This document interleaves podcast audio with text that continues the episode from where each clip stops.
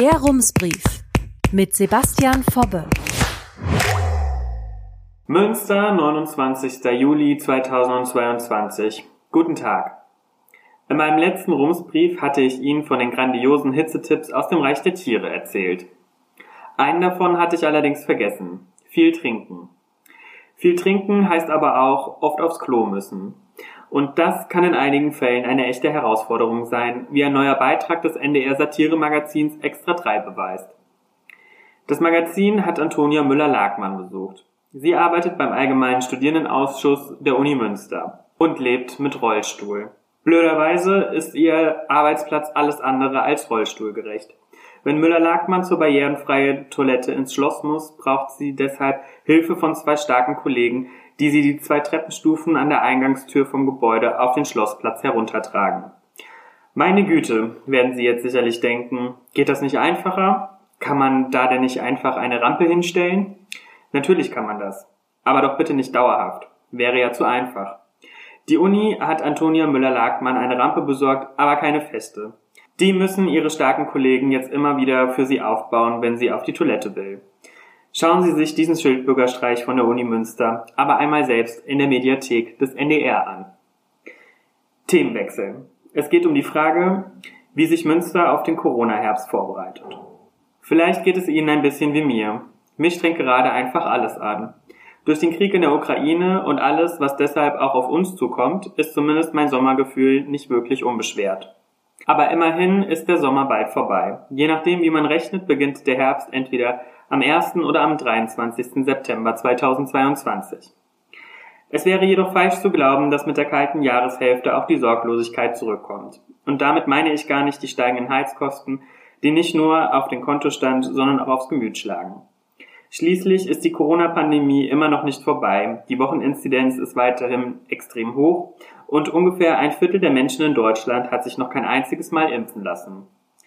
Wenn es wieder kalt wird, stecken sich auch wieder mehr Menschen mit dem Coronavirus an und je nach Schwere der Krankheit kann Corona unser Gesundheitssystem belasten. Vieles ist dabei ungewiss und hängt auch davon ab, welche neuen Varianten auftauchen und welche Regeln wir uns für den dritten Corona-Herbst geben. Vorbereiten müssen wir uns also. Die Frage ist nur, wie. Einen Teil der Antwort gibt der Expertenrat der Bundesregierung. Er beschreibt drei mögliche Szenarien für die kalten Monate 2022. Szenario 1. Es taucht eine mildere Omikron-Variante auf, die weniger schwere Krankheitsverläufe verursacht. Diese neue Variante müsste sich aber auch schneller verbreiten und den Immunschutz austricksen, den wir dank Impfung und Infektion mittlerweile haben. Sonst würde sie sich ja auch gar nicht durchsetzen. Würde diese Variante dominant, bräuchten wir nur noch Schutzmaßnahmen für sogenannte Risikogruppen, sollten aber weiterhin Maske tragen, um andere Atemwegserreger fernzuhalten. Weil in den vergangenen Pandemiejahren zum Beispiel die Grippewelle ausgefallen ist, würden Kinder und Jugendliche die Infektionen sonst nachholen. Eltern würden deshalb häufiger bei der Arbeit fehlen, weil sie sich um ihre kranken Kinder kümmern müssten. Szenario 2. Die Krankheitsschwere, die das Coronavirus auslöst, bleibt gleich. Dann würden die Infektionen im Herbst und Winter wieder zunehmen und damit auch die Arbeitsausfälle von Berufstätigen. Wenn dann auch noch in der Intensivmedizin ständig Personal fehlt, könnte das zu Problemen führen, obwohl Covid-19 die Intensivstationen im Moment nur moderat belastet. In einem solchen Szenario würden Masken beim Infektionsschutz nicht ausreichen. Dann bräuchte es auch wieder Kontaktsperren.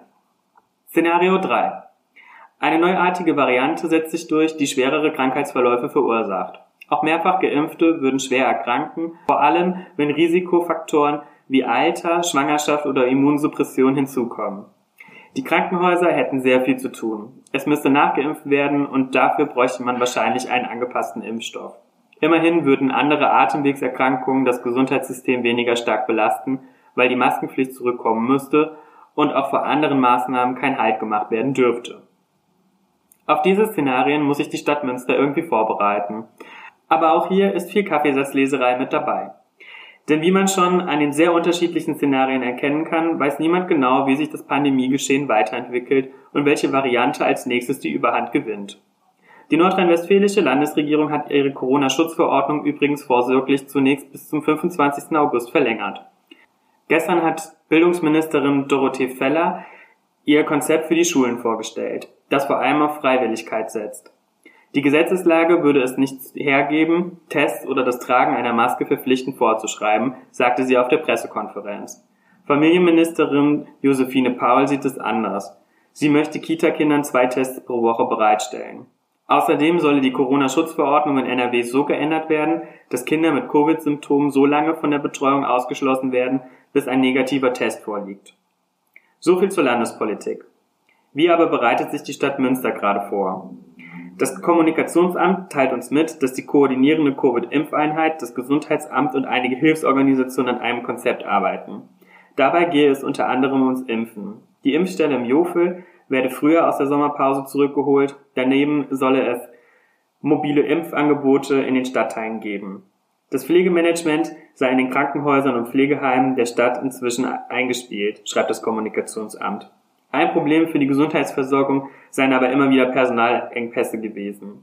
Die Stadt habe daher, Zitat, dankbar die Nachricht vom Ende des Streiks in den Unikliniken in NRW zur Kenntnis genommen. Zitat Ende. Der Streik ist allerdings nicht unbedingt die Hauptursache für Personalengpässe gewesen. Auch krankheitsbedingte Ausfälle sind immer wieder ein Problem. An dieser Stelle noch einmal kurz zur Landespolitik.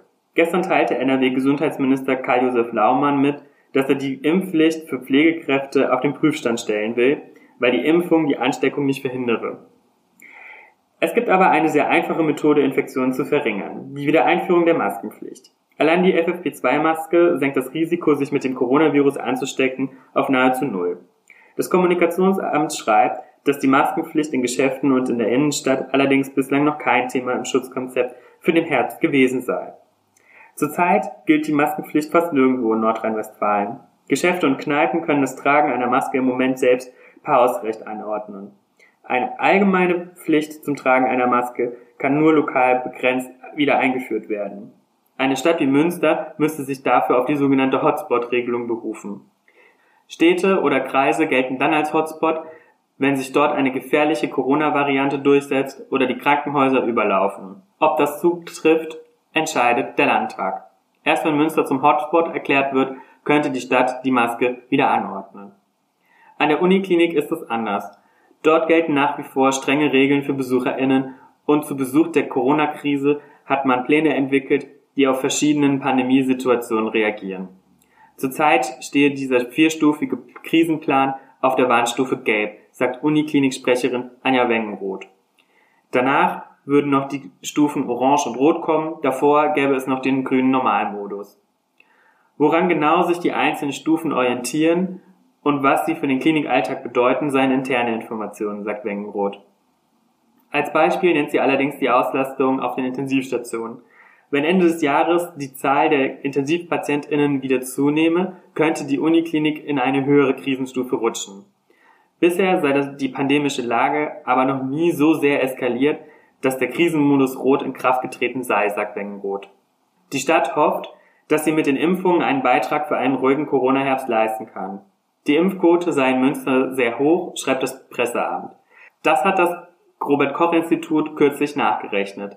Die Quote der Zweitimpfung lag demnach am 31. Dezember 2021 in Münster bei fast 76 Prozent. Das entspricht dem derzeitigen Bundesdurchschnitt. Aber nicht nur das Impfen trage zum Immunschutz bei, schreibt das Kommunikationsamt. Auch hätten schon viele Menschen in Münster eine Covid-19-Infektion durchgemacht. Laut offiziellen Zahlen liegt die Reinfektionsrate bei über 35 Prozent. In Wahrheit dürfte sie aber noch viel höher liegen. Die Dunkelziffer bei der Inzidenz ist hoch, weil nur positive PCR-Tests in die Statistik einfließen. In diesem Sinne, passen Sie auf sich auf. Herzliche Grüße, Sebastian Fobbe. Rums, neuer Journalismus für Münster. Jetzt abonnieren. rums.ms